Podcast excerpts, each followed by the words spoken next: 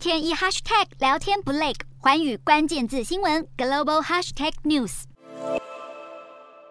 People of Taiwan welcome the visit. The Chinese government may not have, but China will not be allowed to isolate Taiwan. 美国众议院议长佩洛西在九号受访，为他的台湾之行做出辩护。裴洛西认为，明明几个月前也有美国参议员访台，却没有激起像现在这样大的波澜。这次中方对他的访台反应显得刻意小题大做。他还表示，中国领导人习近平就像缺少安全感的霸凌者。Excuse me, the president of China acts like a bully, has his own insecurities. 在佩洛西受访同一天，美国副国务卿雪曼来到了他太平洋岛国行程的最后一站纽西兰。雪曼与纽西兰总理阿尔登会面，双方谈到台湾与中国，表示会共同维系台海和平。由于雪曼这次出访时间点碰上中方的大规模围台军演，因此雪曼已经接连几天与各个太平洋岛国高层们都谈论到了台海情势。